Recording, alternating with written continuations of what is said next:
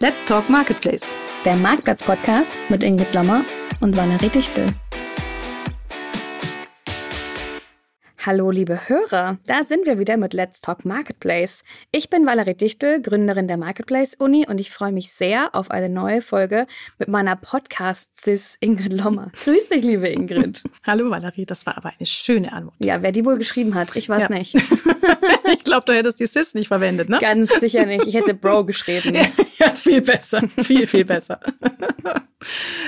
Liebe ich ja diese Buzzwords. Also, hier, Liebe Ingrid, vielen Dank für die Anmod. Ich fühle mich auch recht wohl hier so auf dem Moderationsstuhl, weil wir haben ja gesagt, ich will mich nicht mehr als Gast fühlen. Das mhm. tue ich jetzt auch nicht. Hier voll im Driving Seat, würde ich sagen. als nächstes versuche ich mich mehr als Interviewer. Also, mhm. liebe Ingrid, warum bist du eigentlich heute hier im Studio mit mir in München und nicht auf dem Weg zur OMR nach Hamburg? Ja, also einer muss ja noch zu Hause bleiben und die Arbeit machen. Naja, nein, also es sind tatsächlich eine Menge von meinen Kollegen da. Und ich bin auch ganz froh, dass die das machen, weil mir ist die UMR einfach zu groß. Ich meine, what, 70.000 Besucher? Da habe ich das Problem, warum fahre ich da überhaupt hin? Ja, wenn ich mit irgendjemandem reden will, muss ich sowieso Termine ausmachen. Sonst habe ich ja gar keine Chance. Und äh, dann kann ich die Termine ja auch ausmachen, wenn man mal irgendwo entspannter ist oder wenn man sowieso in die Gegend fährt. Also ich habe es mit den Riesenveranstaltungen nicht so. Hm. Ja, dann lieber so ein bisschen klein, und schnuckelig wie auf der Marktplatzkonvention. Zum Beispiel, ja. Hm. Okay, aber was machst du denn dann sonst so an so, wer muss denn die Arbeit machen, wenn du auf der OMR bist? Na, zum Beispiel, Oder wenn du nicht auf der OMR bist, sorry. Ja, also zum Beispiel habe ich ein echt nettes Interview geführt kürzlich mit äh, Decathlon. Und zwar da mit dem Marktplatzchef, Dominik Braun. Mhm. Der hat mir so ein bisschen erzählt, ich wollte bei der Internet World so eine neue Reihe aufmachen, so Status-Update. Äh, was passiert gerade auf verschiedenen Marktplätzen? Weil mhm, sich ja immer irgendwas richtig. tut. Ja. Und man hat nicht immer so einen richtigen Anlass, um als Journalist, um auch mal nachzufragen. Deswegen dachte ich mir, ich mache mir einfach eine Liste und dann rufe ich regelmäßig bei denen an und frage einfach, wie läuft es denn gerade? Und äh, das hat sich ein bisschen gezogen, das Interview mit denen, aber war dann echt spannend. Wusstest du zum Beispiel, dass Decathlon einen Fulfillment-Service anbietet seit Anfang des Jahres? Ja, das wusste ich zum Beispiel noch nicht. Ja, mhm. ja mhm. also das finde ich ziemlich also interessant. Ist auch ziemlich wichtig zu wissen. Ja, ja, schon. Also sie haben es bis jetzt noch nicht an die große Glocke gehängt, wollen das aber wohl dieses Jahr ausbauen weil sie halt, wie in vielen Bereichen auch, gemerkt haben, dass eine Menge Sportmarken einfach das mit der Endkundenlogistik nicht auf die Reihe kriegen. Also müssen sie es für sie übernehmen. Ja. Ja, und ansonsten läuft es wohl auch ziemlich gut bei denen. Also die sind auf einem echt guten Weg, hatte ich den Eindruck. Mhm. Ja, ja. Also ich, ich habe auch so das Gefühl, die sind eher so Hidden Champion oder die machen das eher so ein bisschen im Verdeckten und kommen dann so, ach übrigens, wir machen das schon seit so und so lange. Aber ja, das stimmt, das Thema Fulfillment war ein Dealbreaker. Kommen wir heute auch ein bisschen zum Thema, ne? Mhm. Aber jetzt mal so, vielen Dank erstmal für die Insights, liebe Ingrid. Es macht auf jeden Fall Spaß, hier auf der Interviewer-Seite zu sitzen. Ähm, ich glaube, wir müssen aber langsam mal weiterkommen, weil wir haben heute echt viel auf dem Plan. Wie wäre es denn, wenn wir einfach mal zum Newsflash übergehen? Das machen wir. Newsflash.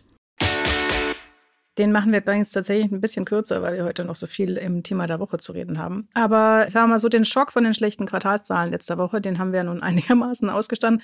Es gibt auch wieder ein paar positivere Meldungen. Äh, zum Beispiel Spike 24 wächst tatsächlich, habe ich heute gelesen. Sollte man, glaube ich, noch was drüber schreiben. Ah ja, und, äh, aber Westwing und Home 24 haben auch kräftig in Umsatz verloren. Also das geht fröhlich so weiter, was wir letzte Woche besprochen haben. Deswegen will ich da gar nicht so tief drauf eingehen. Außer du möchtest noch irgendwas dazu. Ja, ich muss sagen, naja, wenn wir das erste Quartal letztes Jahr vergleichen, wo jeder Möbel gekauft hat, weil alle zu Hause ja. saßen, wundert es mich jetzt nicht. Also ja. keine große Überraschung. Mal was gibt's denn noch so, Ingrid? Ein Händlerthema eher, aber ich wollte mal fragen, was du davon hältst. Nämlich eBay hat ja diese Lokal, also Local Commerce Initiative eBay Deine Stadt, da, wo sie verschiedene Lokalmarktplätze aufziehen, wo dann Händler aus der jeweiligen Stadt auf eBay verkaufen können. Zum Beispiel haben sie kürzlich erst Berlin angeschlossen. Und äh, mittlerweile haben sie da wohl schon 12.000 Händler dabei und machen das jetzt seit einem Jahr. Was hältst du eigentlich von lokalen Online-Marktplätzen? Hm. Ja, ähm, eine gute Möglichkeit, um stationären Händlern die Möglichkeit zu geben, leicht online zu verkaufen. Und wenn es lokal ist und man sagt, man, man hat dann irgendwie auch lokale Anbieter, die das dann auch verschicken, vielleicht zum Beispiel, finde ich es gar nicht schlecht. Also eine ganz gute Chance. Ich kriege natürlich auch oft irgendwie Anfragen, hey Valerie, kannst du uns bei solchen Projekten helfen? Und ich meine immer so, nee, Ganz ehrlich, ich bin einfach Team Marke und Hersteller und nicht Teamhändler. Das ist dann dein Job. Mm, ja, deswegen werde ich dann nächste Woche am Montag auch nochmal ein genaueres Interview dazu führen. Mal nachfragen, wie das immer läuft, weil ich sehe ja weiterhin den Punkt an den lokalen Marktplätzen nicht. Aber vielleicht können mich die Herrschaften von eBay ja noch überzeugen. Was hatte ich noch? Amazon hat in äh, Hof das zweitgrößte Logistikzentrum in Bayern eröffnet, 45.000 Quadratmeter groß, das 18. Logistikzentrum jetzt für Amazon in Deutschland. Das interessiert mich wieder besonders, weil mich das daran erinnert, dass ich meine Landkarte weiterführen muss. Ich habe nämlich vermutlich die einzige halbwegs aktuelle Landkarte mit allen Amazon-Standorten in Deutschland. Die führe ich seit jetzt, glaube ich, fünf Jahren und trage da jeden Standort ein, den ich irgendwo finde. Und es ist wirklich faszinierend, wenn man auf die ganze Karte guckt, weil wir mittlerweile über 80 Standorte haben und Amazon da ein riesen Logistiknetzwerk aufbaut. Viele Teile davon eher so im Verborgenen. Und man fragt sich schon, also wann, wann braucht man in Deutschland noch DHL? Ja, das wird auf jeden Fall ein Thema. Ich meine, Amazon hat jetzt auch nicht umsonst Cargo und Flieger und mhm. so weiter. Also Fracht wird, ist auch ein Riesenthema bei Amazon und ich glaube, das ist auch echt ein guter Weg dahin, ehrlicherweise. Mein Amazon-Paketmann, der mault mich nicht an, der DHL-Mann, der, ja, wir kennen uns schon. Oh ja, okay, gut, danke für mein Paket. Also, ähm, ja, meine Erfahrung. Ja, also da bin ich schon auch gespannt. Und das ist auch so ein Thema, das, glaube ich, die DHL auch einfach lange unterschätzt hat, was da im Hintergrund auf sie zuwächst. Mhm. Was habe ich noch? Made.com kauft Truva, also ein Online-Marktplatz ist Truva. Die haben die aufgekauft. Ja, auf jeden Fall. Möbel, it's on, ne? Also. Mhm. Ja, auch nochmal eine separate Herausforderung logistikmäßig, ne? vor allem wenn es ins Zusammenhandling geht, aber man sieht auch, die Möbelbranche erwacht Richtung Marktplatz. Ja. Mhm, ja. Mhm. Was habe ich noch? Äh, Victoria's Secret verkauft jetzt auf Amazon. Äh, fand ich spannend, nachdem wir in der Folge 2 noch gemeckert haben, dass Amazon sich für Fashion, High Fashion nicht besonders gut eignet. Ich weiß nicht genau, was sie da jetzt verkaufen, ob sie nur die klassischen schwarzen Schlüpfer haben oder ihr gesamtes Sortiment. Aber fand ich trotzdem interessant. Was wollen denn die auf Amazon? Äh, naja, Wäsche. Ne? Also Victoria's Secret ist ja viel Wäsche, wobei mhm. da kommt es wirklich drauf an, was sie genau verkaufen auf Amazon. Und naja, Victoria's Secret, denen ging es auch mal eine Weile nicht so gut. Und dann schaust mhm. du halt schon nach Möglichkeiten, okay, wie und wo kann ich meine Produkte noch verkaufen? Mhm. Ja. Einen habe ich noch. Die About You Influencer Awards werden mittlerweile europaweit vergeben. Ich glaube, Ende des Monats. Da werden sie ihre eigenen Influencer im Endeffekt auszeichnen. Und die MyToys Partner Awards wurden auch vergeben. Ich frage mich ja bei solchen Events immer, interessiert das die Partner und die Marken, die mit diesen Marktplätzen zusammenarbeiten, wie sich diese Marktplätze um ihre eigene Marke, um ihr eigenes Branding bemühen? Hm, also ich meine, es braucht natürlich Möglichkeiten, dass ein Marktplatz sich auch, ich sag mal, marketingtechnisch präsentieren kann. Und da ist halt sowas eine gute Möglichkeit. Zalando hat ja auch so Marketing Awards für Partner. Mhm. Wer hat die beste Kampagne und so weiter. Heißt irgendwie alles Award, aber jeder Award ist dann irgendwie doch wieder anders. Ich finde es so cool, weil es so ein Stück weit Anerkennung ist gegenüber Brands und Dienstleistern, die da einfach richtig gut performen. Aber ich meine, damit steht und fällt jetzt auch nicht mein Marktplatzbusiness. Mhm. Glaube ich auch, ne? das ist kein Entscheidungskriterium, ob diese, dieser Marktplatz da gut dasteht bei sowas. Ja, das war es auch schon mit meinen News. Ich habe mich ein bisschen kürzer gefasst, aber ich fand jetzt auch nicht, da war jetzt nicht so richtig was Diskutierenswertes dabei, was einen so richtig vom Hocker haut. Deswegen finde ich, könnten wir uns dem Thema widmen, das wir eigentlich letzte Woche auf dem Plan hatten und das in diesem Jahr sicher nochmal ordentlich an Bedeutung zulegen wird. Hm? Ja, auf jeden Fall. Also wir haben in der letzten Folge gesagt, dass vor allem der D2C-Handel auf Online-Marktplätzen in diesem Jahr im Eiltempo erwachsen werden muss. Mhm, weil er sonst gegen die erfahrenen Händler keine Chance hat. Genau. Und wir wissen ja schon, dass du die Retail-Fahne schwenkst und nicht der, das Team Marktplatz von der Herstellerseite bin. Und das geht aber auch nur, wenn es halt abstimmt. Ja, das stimmt. Deswegen finde ich, sollten wir heute vielleicht mal darüber reden, oder? Das richtige Setup für Marktplätze. Oh ja, let's go. Das Thema der Woche.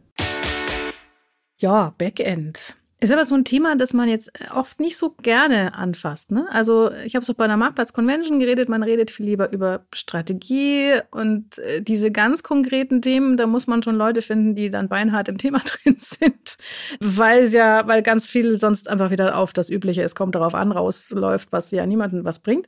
Aber was ich so ein bisschen gelernt habe über meine letzten Recherchen, ist, dass bei vielen Marken vor allem das Hauptproblem schon im ERP anfängt, weil die zwar ein ERP haben, das ist auch total super für ihr B2B-Geschäft. Ja? Also wenn du Paletten in stationäre Geschäfte liefern musst, dann ist das super, äh, kackt aber komplett ab, wenn es für B2C benutzt werden soll. Für einen B2C-Online-Shop oder halt auch fürs Marktplatzgeschäft. Kannst du das bestätigen? Ja, tatsächlich ist die größte Herausforderung ähm, für die meisten dieses technische Setup. Und ich muss sagen, ich mache das ganz gerne, weil es ist ganz eng mit der Strategie verbunden im Grunde genommen. Weil ich muss mir überlegen, welche Strategie fahre ich im Marktplatzbusiness und dann, wie kriege ich das umgesetzt durch technische Umsetzungsmöglichkeiten. Und da gibt's halt eine Vielzahl. Und das ist auch ziemlich undurchsichtig, wer macht da eigentlich was, wer steht für was. Und manchmal kann man es auch gar nicht so klar abgrenzen. Also ich habe mir da auch schon die Finger wund telefoniert. Nee, also wir haben, ich habe da einfach ganz am Anfang meiner Selbstständigkeit wirklich mit all diesen großen Dienstleistern jetzt in der Modebranche Mhm. gesprochen und sie wirklich gefragt, was macht ihr? Was macht ihr denn genau? Weil wenn du dir die Webseiten zum Beispiel anschaust, der Partner, dann steht dann überall, ja, wir bringen dich auf die Marktplätze online. Ja, aber was heißt das denn? Was macht ihr denn genau? Ja, und dann gibt's verschiedene Buzzwords, die da durch die Gegend fliegen ja. und Be Beschreibungen, aber eigentlich weiß keiner so richtig, wie er sich beschreiben soll. Und ja, also das ist so ein bisschen undurchsichtig tatsächlich. Aber im Grunde genommen, die Grundthematik kommt ja daher, dass die meisten Marken und Hersteller aus dem B2B-Business kommen, das seit x Jahrzehnten so machen und ihre Software-Systeme auch darauf abgestimmt sind. Das heißt, A, haben wir die Thematik oft, dass die ERP-Systeme einfach krass veraltet sind und nicht diese neuen Schnittstellen bieten, die wir vielleicht bräuchten. Mhm. Und dass diese ERP-Systeme halt auf B2B ausgerichtet sind und nicht auf B2C. Das führt zum Beispiel auch dazu, dass halt dann viele sagen, ja, aber wir können ja gar nicht irgendwie selber Logistik machen zum Beispiel. Wir können ja gar nicht so viele Kundenkontakte in unserem ERP anlegen, ja, mhm. äh, weil die dann B2B und B2C-Kontakte vermischen würden. Und dann äh, kommen so Gedanken auf wie, ja, aber dann müssten wir ja an jeden Endkunden, den wir liefern, einen eigenen Kontakt anlegen, so und dann, gut, dann explodiert es ja sowieso. Also dafür ist es ja auch nicht gemacht, ja. Mhm. Und das sind so Basisanforderungen, die einfach zu verschiedenen anderen Themen führen. Ja. Während man umgekehrt auch sagen muss, dass es, also die, die ERPs, die sich auf den E-Commerce konzentrieren, also auf den B2C-E-Commerce, die haben oft das Problem, dass sie für den B2B wiederum nicht gemacht sind. Das heißt, es ist jetzt nicht so, als könnte eine Marke einfach wechseln auf eins von den neuen, hippen ERPs, die da gerne auch sehr offensiv in der Werbung umgehen, und dann ist der Cast Bissen. Also so leicht ist es halt ja. auch nicht. Deswegen am Ende braucht man meistens dann irgendwas, was man an das bestehende ERP dran pflanscht und dann an dieses ERP wiederum eine Middleware. Und wenn wir schon diese ganzen Begriffe um uns werfen, wollen wir mal kurz eine kleine Definitionsrunde einlegen. Also, was ist eine Middleware? Was ist ein Enabler? Was ist ein Marktplatzanbinder? Was sind denn da die Unterschiede überhaupt? Was für Buzzwords wird da um sich geworfen? Uiuiui, ui, ui. eine Frage, 15 Antworten. Hm. Ähm, also, ich unterscheide es mal so ein bisschen nach Internal und External Onboarding-Variationen. Mhm. Ja, also im Grunde genommen gibt es ja diesen Weg von der Marke über, ich sag mal ganz einfach gesprochen, ne? und vom PIM haben wir noch gar nicht gesprochen. Mhm. Aber die Marke braucht im Grunde genommen eine Software, die ihr hilft, die Produktdaten online zu kriegen auf den Marktplatz. Und dazu braucht sie noch einen B2C-Logistik-Service, sei das jetzt sie selber, die Marke, wenn sie es kann, oder jemanden, den sie dafür nutzt. Damit dann die Produkte quasi, der Content, die Bilder und so weiter, die Bestände live auch online sind auf dem Marktplatz, damit der Endkunde die Produkte dort kaufen kann. Mhm. Mal ganz simpel gesprochen. Da gibt es natürlich noch verschiedene Zusatzservices. Wenn ich jetzt aber als Marke jetzt nicht eine eigene Middleware-Software anbinden möchte, kann ich auch sagen, okay, Middleware und Logistik, boah, kann ich beides nicht, habe nicht so die Kapazität, wir haben noch nicht so viele Leute, wissen noch nicht genau, wie das geht. Es gibt auch die Möglichkeit, das an Full-Service-Partner auszulisten. Aber mhm. auch sogenannte Full-Service-Partner nennen sich dann oft nicht Full-Service, weil sie sich dann so ein bisschen gegen Full-Service, was ist denn Full-Service, ne? Ja. Ähm, ähm, sträuben. Also es ist echt so eine schwierige Geschichte. Man nennt sich der eine Aggregator, der nächste Integrator und der dritte dann Middleware und der vierte wieder anders und und da zu schauen, okay, wer ist was, ist wirklich eine Herausforderung. Wir geben jetzt in der Marktplatz-Uni auch Kurse für die Dienstleister und Marktplätze, damit die die Marken besser verstehen. Mhm. Und dann haben wir das auch letzte Woche gehabt, das Thema. Und dann habe ich gesagt, ja, und jetzt ordnet doch euch mal, die ihr hier sitzt, auf die verschiedenen, also was seid ihr denn, Middleware, mhm. Full Service? Und alle waren so, ja. So, manche waren echt ein bisschen überfordert. Das so. erinnert mich an, an Anno dazumal, als eine meiner ersten Tätigkeiten bei der Internet World. Da war ich noch jung und unerfahren und komplett naiv. Ich wollte eine Dienstleisterdatenbank ausstellen, in mhm. der genau sowas drinsteht. Mhm. Also ich habe mhm. massenweise Full-Service-Agenturen, damals noch nicht für Marktplätze, sondern einfach mhm. nur für E-Commerce, angefragt mit einem Fragebogen, mit was macht ihr denn nun eigentlich? Mhm. Ja, was macht ihr und für wen macht ihr es und zu welchen Konditionen macht ihr das? Ja. Mhm, das Chaos also, kann ich mir vorstellen. Ja, das war wirklich unmöglich, das einfach mal auf einen Nenner zu kriegen und rauszukriegen, ja, was machen die ja. denn jetzt wirklich? Ja, bieten die einen bieten nur Logistik, die anderen bieten Logistik, aber ohne Touren, die nächsten bieten mhm. dann äh, Full Service, sagen sie zwar und machen noch Customer Service dazu, aber dann wieder kein Marketing. Also, what? Aber offensichtlich hat sich jetzt da in, seit, also schon zehn Jahre her oder länger, äh, hat sich nichts daran geändert. Ja, wenn du das jetzt so erzählst, wenig wahrscheinlich. Ja, weil einfach Marktplatz so allumfassend ist an verschiedenen Themen. Das ist ja so mhm. wie so ein bunter Korb, sag ich mal so, in dem ganz viele verschiedene Themen drin stecken. Und dann hast du eben die, die sagen, wir spezialisieren uns nur auf die Middleware, ja. Also wir sind quasi die, die sagen, okay, du kannst dein ERP bei uns anbinden und dann schick uns die Daten rüber, die Produktbilder, dann kannst du selber dann Kategorie-Mapping machen, alle Daten hinterlegen und dann gehen die Daten online und die Bestände schickst du uns am besten auch. Und dann geht die Bestellung quasi vom Endkunden wieder in die Software rein, löst die Lieferung aus und da geht die Retoure auch wieder zurück. Mhm. Ähm, Genau, und dann hast du aber Logistik, die du auch wieder auf verschiedene Arten und Weisen lösen kannst. Und das Wichtige ist ja, dass du dir vorher als Marke auch die Frage stellst, auf welchen Marktplätzen möchte ich verkaufen, in welchen Ländern möchte ich verkaufen und was ist überhaupt mein Ziel bei den Marktplätzen. Ja, weil es hilft mir natürlich dann auch nicht zu sagen, also cool, wir wollen unbedingt mit Channel Advisor, weil die sind so global aufgestellt und so weiter. Sie sind aber ein Kids Fashion Unternehmen aus Deutschland. Ja, und die haben aber zum Beispiel MyToys gar nicht angebunden als Marktplatz. Dann hilft mir halt auch die ganze Middleware nichts, wenn die nicht meinen Ansprüchen, also wenn die nicht auf meine Ansprüche passt und auf meine Ziele. Mhm. Und das ist so ein bisschen die Komplexität in dem Ganzen. Plus, es gibt dann auch noch so Mischformen, wo du sagst, ja, wir machen Logistik, aber nur, wenn du den einen Middleware-Partner nimmst und dann machen wir aber noch Buchhaltung und Customer Service dazu. Aber Marketing machen wir auch nicht. So, und dann ist halt auch so, ja, okay, wer macht eigentlich was, ja? Und das ist im Grunde genommen die Herausforderung. Und auch zu sagen, okay, wie gut sind eigentlich unsere eigenen Daten, ja? Was brauchen wir denn eigentlich wirklich als Marke, ja? Ja, aber das reden wir gleich nochmal. Aber da muss ich jetzt kurz nochmal einhaken, weil es gibt doch mittlerweile so ein breites Angebot an Dienstleistern. Gibt es denn da keinen, von dem man einfach mal sagen kann, ja, da gehe ich hin und dann ist das alles erledigt. Also ich denke jetzt gerade an, an, keine Ahnung, an Plenty, ja, dass ja. die ähm, ja dieses ganz schlaue System haben mit äh, der Open Source. Wir verknüpfen verschiedene Partner, die dann für uns das Payment machen oder eben Logistik anbinden oder ein Fulfillment können wir mit anbinden. Und äh, die sind alle an diese Middleware drangeschlossen. Das ja. heißt, wer die bucht, kann genau die Dienstleister mit dazu buchen, die sie halt brauchen. Ja. Klingt ja eigentlich ganz schlau. Ja, ich finde es, also ist auch schlau. Ich finde auch Open Source immer gut. Da ist aber so, da kommt es ein Stück weit darauf an, wie groß bist du als Brand, ja. Mhm. Wenn du wirklich richtig groß bist als Brand, dann gibt es, glaube ich, auch andere Middlewares, die besser geeignet für dich sind. Mhm. Weil Plenty hat relativ geringe Einstiegspreis, sag ich mal so. Aber mhm. wenn du jetzt eine kleine Brand bist oder ein kleiner Händler, findest du es richtig gut. Da ist aber auch nochmal die Thematik, wie sind die wirklich spezialisiert auf die Kategorien, die du führst? Weil ich finde, Plenty ist vielleicht für Kategorien Electronics, Möbel, irgendwie so die Richtung.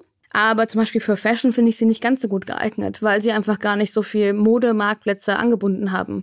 Oder das ist ja auch so ein bisschen die Krux. Und dann sagen sie, es betrifft es aber nicht nur Plenty, sondern auch andere. Mhm. Wir haben Zalando angebunden. Ja, und dann fragst du, ja, welche Länder denn? Ja, zwei von 26. Und ZFS auch nicht. Ja, cool. Also deswegen ist so wichtig die Frage, sich da vorzustellen als Brand, wo will ich hin? Mhm. Und dann mal wirklich auch in die Tiefe der Fragen zu gehen. Und auch in die Tiefe der Preislisten. Da haben wir nämlich auch letztens ganz gravierende Unterschiede festgestellt. Ähm, Middlewares zum Beispiel, die haben so eine monatliche Fee, die du zahlst. Und die ist dann manchmal pro Kanal, pro Land, manchmal pro Kontinent etc. Und dann gibt's noch eine Provision. Diese Provision ist aber manchmal basiert auf dem Bruttoumsatz vor Retouren, manchmal auf dem Nettoumsatz, manchmal auf dem Nettoumsatz nach Retouren. so, und da ist es das Sternchen, das Kleingedruckte, sehr signifikant. Ja, weil äh, wenn du dann in größere Umsatzbereiche kommst, dann ähm, macht der Bezug doch einen erheblichen Unterschied. Da sind mir letztens selber halt nochmal die Augen rausgefallen, weil wir so einen Case gerechnet haben und ich war so, okay, krass. Okay, also irgendwie fehlt da, ich weiß nicht, so ein Nutri-Score oder irgend sowas, ja, mit dem man das ganz leicht einordnen kann, was macht dieser Dienstleister und was, er nicht, was macht er nicht. Aber das heißt, okay, du hast vorgesagt, der Dienstleister muss sich im Endeffekt vorher überlegen, wo will er hin und dann muss er die richtigen, äh, nicht der Dienstleister, die Marke, und mhm. muss dann überlegen, okay, was sind die richtigen Fragen und was stelle ich jetzt alles an, an Dienstleister, mit denen ich zusammenarbeiten will, egal ob es die Middleware ist oder der Fulfiller oder was auch immer. Und das heißt, okay, also ich muss wissen, in welchem Sortiment will ich verkaufen, ungefähr wie viele Produkte, welche mhm. Marktplätze, welche Länder, mhm, mhm. was will ich in-house machen, also will ich zum Beispiel Logistik in-house machen oder nicht ja, auch welches Potenzial siehst du selber? Weil das macht natürlich einen Unterschied, ob du was aufsetzt, das ein paar Millionen Euro im Jahr durchdrehen soll oder ein paar tausend ja, mhm. an, an Euro Umsatz. Und das macht natürlich auch nochmal eine, einen Unterschied aus. Ja, wenn ich jedes Jahr noch zehn Artikel habe, dann muss ich jetzt nicht die große Prozessautomatisierungsschiene da fahren. Ja, ist natürlich immer gut. Aber wenn ich jede Saison halt 3000 verschiedene Artikel habe, dann wird es manuell ganz schön schwierig. Ja. Mhm. Ja, jetzt ist ja vielleicht die Idee auf Markenseite, wenn ich zu einem Dienstleister gehe, dann muss ich davon ausgehen, also wenn ich jetzt keine Ahnung, mir einen Handwerker bestelle ja, mhm. und sage, ich brauche ein neues Dach, dann verlasse ich mich ja auch darauf, dass der mir die richtigen Fragen stellt, damit ich die richtigen Antworten gebe, damit er mir ein ordentliches Angebot machen kann. Aber wenn ich dich jetzt richtig verstehe, dann muss ich zu meinem Handwerker gehen und sagen, mit machen Sie mir bitte ein Dach, aber mit dieser Länge an Sparen und mit diesen Schindeln und dieses Gerüst brauchen Sie dann übrigens. Also man muss ja unglaublich viel Vorwissen schon mitbringen, weil offensichtlich die Beratungskompetenz auf Seiten der Dienstleister nicht gegeben ist. Ähm, es kommt darauf an, wen du erwischt. Also ich meine, die Marktplatzdienstleister haben genauso wie die Marktplätze und die Brands genau die ähnliche Problematik, auch die Händler, dass sie halt alle die Leute gar nicht so sehr ran, so schnell rankriegen, wie sie sie bräuchten mhm. und wie das Business wächst. Und ähm, da gibt es einfach auch viele Quereinsteiger. Und das sehen wir äh, selber tatsächlich öfter, wenn du meistens erkennst du schon anhand der Frage, die du stellst und die Antwort, die du kriegst, weißt du eigentlich schon, ob der Gegenüber qualifiziert ist oder nicht, aber letztendlich, wenn du selber nichts weißt, in naja. Anführungsstrichen, dann ist es herausfordernd, definitiv. Also ja, du solltest wissen, wohin du willst und was du dazu brauchst und das, um, ja, um die richtigen Fragen zu stellen. Also das ist so ein bisschen die Grundproblematik an der mhm. ganzen Geschichte. Mhm. Ja, genau. Und klar, du kannst natürlich auch sagen, wir machen Full Service, weil wir haben vielleicht selber als Marke nicht genug Manpower und die Technik und manchmal gibt es ja auch interne Themen, dass man sagt, boah, also ich wurde zum Beispiel damals von meinem, äh, ich bin zum, ich wollte Marktplatz aufbauen und dann bin ich zu meinem Logistik-Head gegangen und unsere Logistik lag in Ungarn und dann habe ich gesagt, ja, ich würde gerne Marktplätze machen, können wir das machen? Hat er gesagt, ja, komm in eineinhalb Jahren wieder, dann schauen wir mal. Und ich war so, hm, jetzt brauche ich eine andere Lösung. eine ohne interne Teams. Ja. ja, genau. Und Aber das sind so Momente, wo man sagt, okay, what about Full Service? Ja. Ja, und, und da eben auch wieder die Frage mit, was ist denn nun eigentlich Full Service? Ja, reden wir vielleicht mal ein bisschen über dieses Insourcing, Outsourcing. Da geht es mhm. ja vornehmlich dann doch ja. um die Logistik. Ich meine, du kannst auch ganz viele sourcen auch die, äh, das Marketing aus. Das lassen wir jetzt hier mal außen vor, weil das Thema sonst komplett ausufert. Machen wir vielleicht in einer anderen Folge mal mhm. äh, Marktplatzmarketing, mhm. aber das ist noch ein ganz anderes oh Thema. Oh ja. Aber Logistik ist so ein klassisches Ding. Viele Marktplätze, ich hatte es ja vorher bei Decathlon, haben es ja auch kapiert, dass das der größte Flaschenhals ist und bieten dann eben Fulfillment an. Amazon sowieso, Zalando auch, sogar Schuhe24 macht sowas. Und bei manchen äh, Marktplätzen hast du auch noch Conversion-Vorteile, äh, speziell ja. bei Amazon. Also da brauchst du ja ohne den Prime-Badge, den du halt über das FBA-Programm vielleicht, da kriegst du ja eigentlich gar nicht anfangen. Ist trotzdem teuer zwar richtig teuer und wird dieses Jahr auch nur noch teurer werden. Also, was ist denn nun die die Entscheidung zwischen Inhouse und Outhouse bei Logistik? Es, äh, es kommt drauf an, wieder ein Phrasenschwein-Thema. also, äh, tatsächlich zum Beispiel diese Conversion-Vorteile hast du zum Beispiel auch bei Zalando. Lassen sich ja alle nicht so genau reinschauen, aber hast du definitiv. Es gibt ja einige Marktplätze, die es anbieten. Es gibt aber auch welche, wie zum Beispiel ein Otto oder ein MyToys, die es halt mhm. nicht anbieten, ja. Und das heißt, du brauchst als Marke dann schon nochmal so, okay, was machst du denn? Wie teilst du es denn auf? Und dann nochmal die Fragestellung, wie viele Lagerplätze möchte ich denn haben? Wenn ich jetzt eine Marke bin, die wenig verschiedene Größenvarianten hat, sage ich, ja, okay, ob du jetzt das irgendwie, und wenn es, ich sag mal, okay Durchschnittspreis ist, ja, dann kannst du schon sagen, okay, dann lege ich mir halt da ein paar hin und da und dann habe ich es halt auf fünf Lagerplätze verteilt, weil ich mache ein Lager bei, ich nutze das Amazon-Lager, das Zalando-Lager, das About You-Lager, das Bo-Lager und dann habe ich halt noch vielleicht einen der Dienstleister, der die anderen abdeckt, die anderen mhm. Marktplätze. Aber wenn ich jetzt zum Beispiel ein Hersteller von BHs bin, der bei einem Artikel in einer Farbe 40 verschiedene Größen hat, dann kann ich mir halt nicht auf fünf verschiedene Lagerplätze das gesamte Sortiment drauflegen, mhm. weil das ist einfach so hohe Risiko- ähm, und Kapitalbindung in dem jeweiligen Lager und da wirst du auch niemandem gerecht, weil irgendwo nie die richtige Größe da sein ja. wird. Ja, da ist ja besser, wenn du sagst, ich habe vielleicht ein Lager, aus dem dann alles rausgeht. Und das mal so das eine zu bedenken. Ich finde zum Beispiel die Logistikkosten, also die B2C-Logistikkosten von den äh, Marktplätzen, die angeboten werden, wie eine FBA, ZFS, die sind sehr oft sehr viel preisgünstiger als die, die die Brands selber haben. Mhm. Oder mhm. Logistikpartner oder die Full-Service-Partner. Und der Business Case für die Marktplätze steht und fällt oft mit den Logistikkosten. Also ja, die werden jetzt höher, stimmt, aber die werden halt auch allgemein höher, muss man halt auch sagen. Also das heißt, nicht nur die Full Service, also nicht nur die, die Marktplätze äh, erhöhen da die Preise, sondern auch, ähm, also alle halt durchwegs. Also das ist ja eine, eine Grundproblematik, sag ich mal so. Also kommt quasi auf ein bisschen deine Produktgruppe an, dann auf die Preise deiner Produkte. Ja, sind das vielleicht auch, keine Ahnung, eine, ich sag mal, eine Lederjacke um 1000 Euro, dann lege ich mir jetzt auch nicht, keine Ahnung, wie viel Stück in jedes Lager rein. Ja, das kommt dann da noch ein bisschen drauf an. Und sind die auch spezialisiert auf meine Warengruppe? Mache ich Möbel, brauche ich einen Dienstleister im Filmend, mhm. der Zweimann-Handling zum Beispiel kann. Ja, mhm. ähm, oder der zum Beispiel Gefahrgut lagern kann. Wir haben mal gehabt Schuhpflegeprodukte. Da dachte ich mir, ja, Schuhe, Schuhpflegeprodukte, gleiche Marktplätze kann man schon machen. Ja, und dann war so, ja, aber Schuhdeo ist ein Aerosol, ist ein Gefahrgut. Wer kann Echt? das eigentlich lagern? An. Echt? Wie viel Kilo Gefahrgut darf man eigentlich im Lager? Wow, okay. okay. Und dann kommen da so Sachen, wo du denkst, ah ja, okay. Das ist übrigens der Grund, warum wir, warum wir uns auf verschiedene Kategorien spezialisiert haben und zum Beispiel Beauty noch nicht gemacht haben. Beauty ist super herausfordernd in der Logistik. Mhm. ZFS macht zum Beispiel noch kein Beauty. Ja, ja, aus gutem Grund. Das hatten wir schon mal, ja, weil genau. es so unglaublich kompliziert ist. Genau. Dazu kommt ja noch die, die Problematik, kenne ich jetzt wieder von Amazon, dass es ja nicht unbegrenzten Platz in den Lagern gibt. Also selbst wenn Amazon ständig weiter Lager ausbaut, hast du trotzdem das Problem, dass du zumindest auf Händlerseite, ich denke mal, das ist bei Marken ähnlich, kriegst du einen gewissen begrenzten Raum zugewiesen und den darfst du nutzen und den solltest du auch ordentlich nutzen, zumindest wenn du Seller bist, sonst wird ja der nämlich gleich wieder zusammengestrichen. Also es ist ja jetzt nicht so, als wäre Lagerplatz ganz leicht zu haben. Und das ist ja nicht nur bei Amazon so oder vielleicht auch bei Zalando im Lager, sondern tatsächlich bei allen Fulfillern. Ich höre ich aus dem Markt, dass die Lagerplätze eng werden und dass es gar nicht so leicht ist, jemanden zu finden, der dein Zeug auch tatsächlich fulfillt. Was macht man denn damit dann? Ja, das ist tatsächlich eine Problematik. Und da muss man halt schauen, okay, wir haben so als Marke, du hast ja ein B2B-Lager, das ist ja dann nicht so, dass du am Anfang der Saison sagst, okay, cool, wir liefern jetzt die gesamte Ware, die wir für die Saison geordert haben, an den Marktplatz aus, in deren Lager und ciao, mhm. sondern du sagst halt dann, okay, von der Ware, die wir geordert haben, dann packen wir jetzt mal 20 Prozent und liefern wir jetzt mal aus, dass wir von jedem Artikel einmal rausgeliefert haben, damit die live gehen können. Und dann schiebst du halt zweiwöchentlich nach zum Beispiel. Mhm. Ja.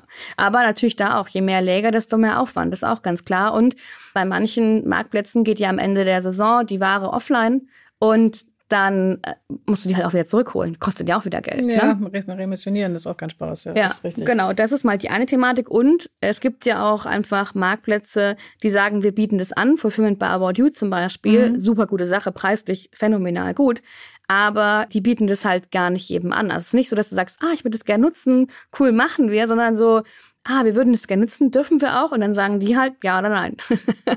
so, also da kannst du dich auch nicht per se drauf verlassen, ah, das kann ich sicher nutzen. Ja, ich brauche sonst keinen anderen äh, Fulfillment-Partner. Mhm. Ja, also das ist schon so eine Thematik, die man sich überlegen muss und dann auch in welche Länder.